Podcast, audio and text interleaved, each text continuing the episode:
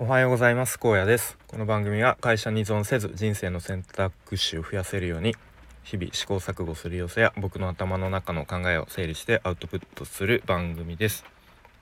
えっとちょっと車の中で撮っていて外かなり雨が強く降っているのでちょっと音が入ってしまったら、えー、申し訳ありません。ということで今日のテーマはメルカリで横取りみたいなテーマで話していきたいと思います。とまあ本当に昨日昨日かな昨日あったかなりタイムリーな話題をちょっと忘れないうちに話してみたいなと思いますが、まあ、メルカリで起きた、まあ、ほんほんとちょっとしたトラブルまでいかないですけれども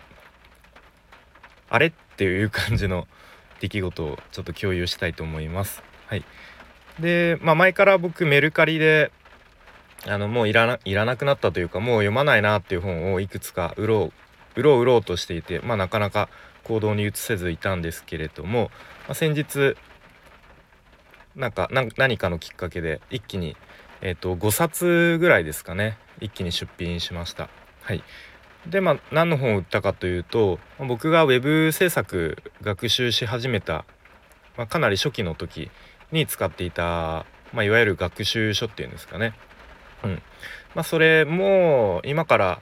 開くことなさそうだなっていうのを。でまあ割と状態もかなり綺麗だったので、えー、まあこれ売れそうだ売れるといいなっていう感じでまあ簡単に写真表紙撮ってでまあ説明欄も、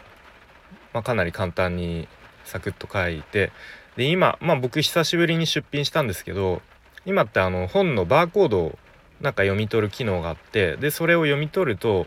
もう商品名とあとは定価とかあと著者名とかもあったかななんかそういう情報がもう自動的にその出品の説明欄にこうパッと入力されてすごく便利でしたね。はいまあ、この辺もすごくメルカリのこう細かい進化を感じました。はい、で5冊ぐらい出品したところそのうち そのうちの2冊はかなりもう短時間で数分後にパパッと売れてしまってあ意外と売れるんだっていう感じで、えー、売れましたね。結構なんかそういう学習書とか技術書は割と比較的売れやすいみたいですね。うん。でそんな感じに2冊売れた後にえっと、ある一冊がですね、まあ、コメントが来まして、まあ、いわゆる値下げ交渉的なコメントが来ました。はい、でその一冊1980円で僕出品してたんですけれどもその方は1300円に値下げしてくださいと、うん。まあ、仮に A さん A さんね1300円値下げできませんかと。で僕はちょっとさすがに600円以上値下げうん。まあ、ちょっと無理と思ってえー、申し訳ございません、ちょっとその値段での値下げは考えておりませんみたいな感じで、まあ、本当は出品ページとかにあの値下げしませんっていうことを書いとけばよかったんですけどまあちょっとそこまで頭が回らず出品してしまったので。はい。ですると、えその A さん次に「じゃあ1500円じゃ無理ですか?」っていう感じで聞いてきて。うん、で僕もまだまだ値下げしてくるかと思って「いや1500円はちょっと無理です」と あのお断りしたんですがあのー、まあできるだけ、まあ、早めに言って、まあ、その本棚のスペースも開けたいなっていう思いもあったのでじゃあまあなんだろうだ妥協案じゃないですけどじゃあ1700円どうですかっていうふうにコメント返したらと A, A さんが「じゃあ1700円でお願いします」と。はい、でそのコメントに続けてあの専用にしてもらえると幸いですというコメントですね。はい、で専用って、まあ、ちょっとわからない方のためにざっくり説明しますとメルカリで時々〇〇さん専用みたいなのがその出品の画像に書いてあることがあって、まあ、これを出品画像に入れることでその〇〇さん以外の人に買われることをまあ、防止するというかっていう、まあ、工夫というか技というかそんな感じですね。はい、でただメルカリの規約としてはそういう〇〇さん専用とかいうのは何だろうなまあ禁止まではいかないですけれどもあの推奨してませんよというか、まあ、そこで何かトラブルあってもメルカリ側は特に責任は負いませんよみたいな、まあ、確かそういうスタンスだったと思います。はいまあ、そういうこともあって、まあ、僕は、まあ、そういう〇〇さん専用みたいなのはちょっとあんまやりたくないなと思ったしそのまあ値下げまでしてでさらにその〇〇さん専用っていう画像をまた今から新しく作ってで出品ページの画像を差し替えるっていうまあちょっとした作業ですけれどもその労力が あのシンプルに面倒くさいなと思ってしまったんですね。はい、で、まあ、なので、まあ、その A さんには「いやまあちょっと〇〇さん専用っていうのはやらないですよと、うん、でもし仮に他の値下げした後に他の方が購入してもまあそれはメルカリのその使用上あのしょうがないですよねっていう旨をうまくなんかオブラートに包んでコメントで返したいと思ったんですがなかなかその言い回しを考えるのが結構難しくてですね、うん、あそうだ。こういう時こそ AI に聞こうと思ってあの LINE にですね AI チャットくんっていうのが入っていて、まあ、これ中身はあのチャット GPT なんですけれども、まあ、確か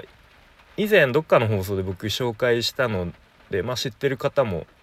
いるかな。あんまり有名じゃないかな分かんないですけどまあまあとにかくその LINE のチャットで、まあ、えっ、ー、とメルカリの コメントを考えてくださいと。で以下の何て言ったかな。まあ以下こう伝えたいことをあの箇条書きで羅列して聞いてみたところすごくいい感じのコメントのアイデアを返してくれてさすがやなと思って、まあ、その LINE チャットくんのコメントを参考にして、まあ、いい感じにあのー、まあ、専用〇〇さん専用は作りませんと。でさらに値下げした後に他の人が買ってもしょうがないよっていうことをコメントで返したんですね。はい、でそのコメント返した後に、まあ、値段を1700円に、うん、まあ自分が言った通りに値下げしましたと。そしたらですねあのまあ購入されましたとお知らせが来ましてあ A さん買ったのかなと思ったら違う B さんが購入していてうそーんと思ってでまあ言い方悪いですけど、まあ、横取りみたいな形になってしまったんですね。うん、まあでもこれはこれで特に誰が悪いわけでもないし、まあ、メルカリってまあそもそもそういう場所というか、まあ、そういう仕組みだよねっていうところで、まあしょうがないかなっていう感じですね。ちょっと A さんはあのー、散々自分が交渉した結果違う人に買われてしまったという結果になってしまいましたが、うん、まあそんな感じでこれから発送するんですけれどもなんか今回の件でなんかこう脳みそのリソースをよ無駄にちょっと使ってしまった感があって、うん、まあ売れたのはすごくいいんですけどそれに費やしたこうちょっといろいろああだこうだ考える時間とかそのコメントを返してる時間とかちょっと無駄だったなと思ってしまいました。はい、なので、まあ、とメルカリって、まあ、本当当たり前ですけどその出品者と購入者で、まあ、その場限りというかあんまり交流っていうのは生まれないですよねまあそういう場所なんですけれども。うん、なので、まあ、今回メルカリで売ったんですけど今後例えばあの僕が入ってるあのリベシティというオンラインコミュニティですね、まあ、そこで確かそういういらなくなった本譲りますよみたいな、あのー、チャットというかグループがあったような気がしないでもないので、まあ、そういうところで本を譲るとか、まあ、そうするとやっぱり同じリベシティのコミュニティなのでね、まあ、ちょっとしたこうあの何て言うんですかねまあ交流、うん、交流が生まれるかもしれないとかまた Twitter のフォロワーさんで、まあ、僕のフォロワーさんでもう web 制作でこれから始めますっていう人はまあいないんですけれども、まあ、仮にいたとしたら、まあ、そういう少しは、うん、つながりのある人に譲ってみるとか、まあ、そういうふうに今後してみたら、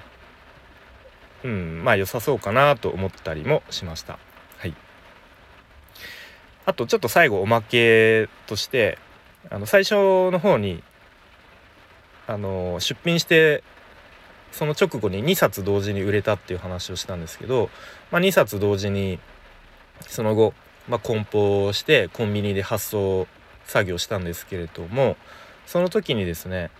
まあ、コンビニで出品手続き、まあ、したことある方は分かると思うんですけど自分でなんか伝票をその封筒なりあの箱なりに自分で貼るんですけどその時に、うん、茶封筒に僕は入れて外から見た目全く同じなんですよね。うん、で今回は一応どっちがどっちの本って分かるように小さく印つけておいたんですけどこれ伝票自分で貼る時に印とかつけてなくて中身もわからない状態だと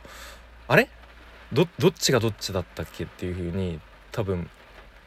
ちょっと焦ってしまうと思うし仮にそれ間違えて2冊違う人に発送してしまったらその後かなり面倒くさいあのやり取りになってしまうらしいです。というのもなんか以前妻がそのような経験をしたらしくてなんかそれ間違えるとかなり面倒くさいから気をつ気をつけた方がいいよっていう、うん、ちょっと注意を受けましてあなるほどそうだなと思ってなので、まあ、もしこう2つ同時に違う人に出品するとかいうことがもしあれば、えー、くれぐれもお気をつけください。はいということで今日はメルカリで横取りみたいなテーマで話してきました。えー、最後に、えー、いいねとか押してもらえるとコメントとか書いてもらえるとすごく励みになるのでよろしくお願いします。なんか皆さんでもの中でもメルカリでちょっとトラブルあったとか なんかそういうエピソードあれば、えー、書いてもらえると嬉しいです。はい。ということで今日も最後までお聴きいただきありがとうございました。荒野でした。バイバイ。